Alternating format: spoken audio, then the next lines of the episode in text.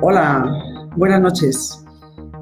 Eh, a una nueva sesión de, Facebook Live donde voy a intentar, voy a, leer en la columna, bueno, creo que voy a leer la columna. Estoy aquí medio probando estos nuevos sistemas que uno no está como tan, tan al tanto como los jóvenes. Yo escribí una columna hoy sobre las conversaciones con el LN, sobre las pretendidas conversaciones con el LN y lo, lo, titulé lo titulé, trituré también, trituré al LN y lo titulé Sanguijuelas. Yo no termino de entender a estas alturas de la película qué diablos quieren negociar ni con quién. ¿Será que sueñan con su propio premio Nobel? Porque no tiene sentido volver a la cantaleta eterna de un proceso de paz con el LN si lo único que uno encuentra cuando va a Arauca, al Catatumbo, al Cauca, al Chocó, por citar solo cuatro sitios, cuatro regiones donde ellos tienen presencia, es una banda de sanguijuelas dedicada al bandidaje. Ellos chupan la sangre de la gente que trabaja vía extorsiones, vía vacunas y muchas veces vía también secuestros. Reclutan niños para someterlos a una existencia infernal. Y trafican cocaína, negocian con el oro ilegal, devastan la naturaleza, corrompen autoridades locales, y encima Iván Cepeda, Álvaro Oliva y el aplauso con el, aplauso que siempre tienen desde la calle, siguen empeñados en que nos traemos el zapazo de que los helenos son abnegados luchadores de la causa revolucionaria y merecen un trato de dignatarios. Imaginen sentarse, por ejemplo, es que en esta columna he escrito dos personajes, he escrito dos personajes, que, dos jefes guerrilleros del ELN que actúan en el Chocó. Porque yo creo que tenemos ya que aterrizar y saber con quién nos vamos a jugar, digamos, la lenteja, con quién vamos a jugar las negociaciones, con quién proponen esta gente que nos sentemos a negociar de tú a tú la agenda del país. Entonces, eh, y además quieren obligar al presidente Duque a sentarse a negociar con ellos a golpe de protesta callejera y, y ahora de una tutela. Entonces, pongamos a Canilo, son personajes reales que están en el Chocó y que tienen poder. Es un costeño que tiene 40 años. La mitad de ellos ha estado en las filas del DLN. Estuvo a punto de que lo degradaran otros comandantes porque tiene la costumbre de violar niños y niñas. Ah, pero como tiene, y además es que es un narco de mente, de corazón y de, y de chequera. Es decir, y, hace alianzas con bandas mafiosas como los Pachelis, con carteles mexicanos. Es un avaro insaciable, porque hasta entre los bandidos hay reglas. Y él asesina a compradores de coca cuando los deja entrar en el territorio para robarles la plata y, la coca. Pero bueno, pero este violador, narco, asesino, sanguinario, tiene el aval, tiene el apoyo de alias Marta, que es una guerrillera con un, también un amplio eh, prontuario y de larga trayectoria. Y de alguna manera es un icono para las, para los jóvenes guerrilleros de Chocó, porque lleva también toda la vida en el LN y, es una mujer que tiene mucho mando y, digamos, y tiene también autoridad sobre la tropa, tiene carisma. Bueno, esta mujer puede ser perfectamente califica para un día ser senadora de la República. Ya digo, con un amplio prontuario. Tiene 46 años y tiene dos hijos, porque las comandantes sí pueden tener hijos. la tropa no, eso no, pero las comandantes pueden tener hijos. Bueno, y ella ha declarado a Danilo, a Aliana Danilo, el narquito, lo ha declarado intocable. ¿Por qué? Porque sabe que el ELN vive, sus finanzas dependen del narcotráfico, que es a lo que se dedican exclusivamente al narcotráfico. Entonces ya puede ser mafioso, ya puede ser violador de niños, pero es un gran capo.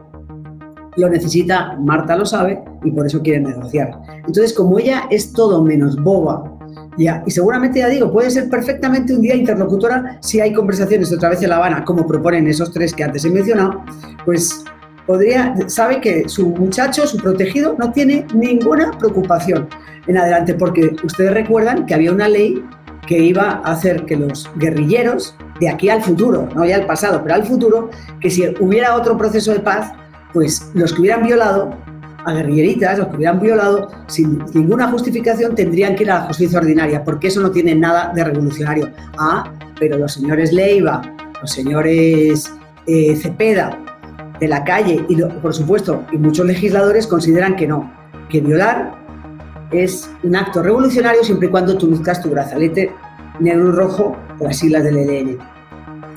Eh, Danilo, por cierto, también ha sido el, el, responsable del secuestro de Tulio Mosquera, que, que fue candidato en el Chocó a la alcaldía del Alto Baudó, que sigue secuestrado. Lo secuestró antes de las elecciones, con lo cual esas elecciones están completamente, eh, son elecciones espurias, no deberían haberse celebrado siquiera, pero bueno, el ganador pues se quitó a Tulio, que era el candidato eh, favorito, se lo quitó de en medio, está secuestrado porque piden un billete para soltar. Es decir, no solamente es capo, también es secuestrador. Entonces, ¿me podría anticipar, es lo que yo le pregunto en esta columna, al el senador Cepeda, el candidato, el ex candidato presidencial de la calle y el señor Leiva, con qué ropaje político van a revestir a estos personajes? Es decir, ¿con qué ropaje político los van a revestir? ¿Qué hazañas realizaron para otorgarles el privilegio de negociar la agenda política con un gobierno democrático? Estos capos, estos asesinos, ¿con qué? Estos violadores, ¿qué justificación política?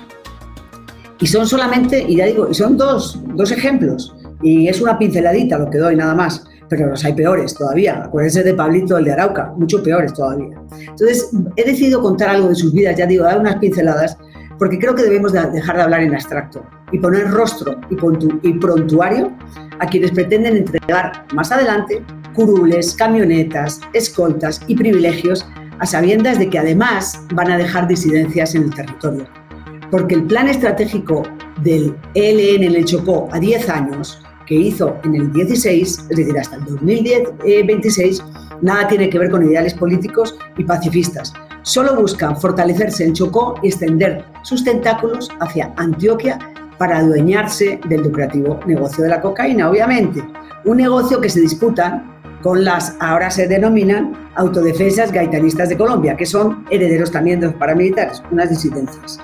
La única diferencia entre las dos organizaciones criminales, o que son idénticas, dos gotas de agua, es que el ELN además le gusta sembrar minas alrededor de los caseríos y, utiliza el secuestro para sacar todavía más plata, no tiene suficiente con la coca.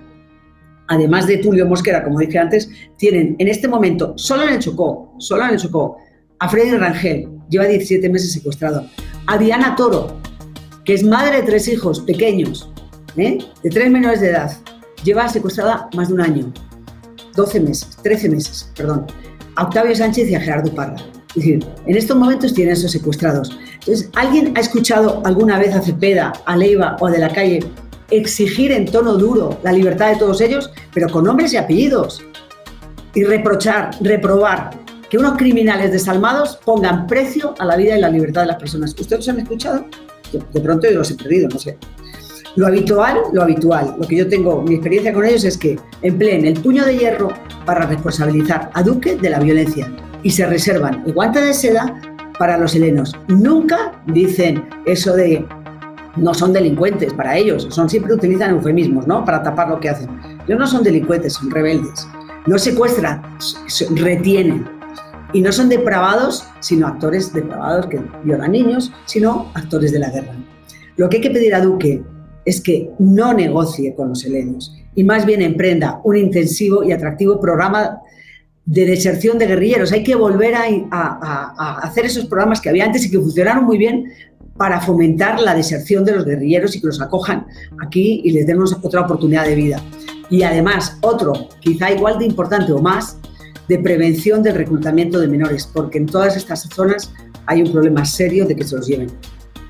Y hago una nota final yo supe de algo. Entonces yo pregunto solamente a Pastor Alape, que es un personaje dentro del partido de las FARC, ¿qué habló con alias Marta, bandida esa de la que he hablado antes? ¿Qué habló con alias Marta cuando se desmovilizó el Frente 57 de las FARC? ¿Qué hablaron?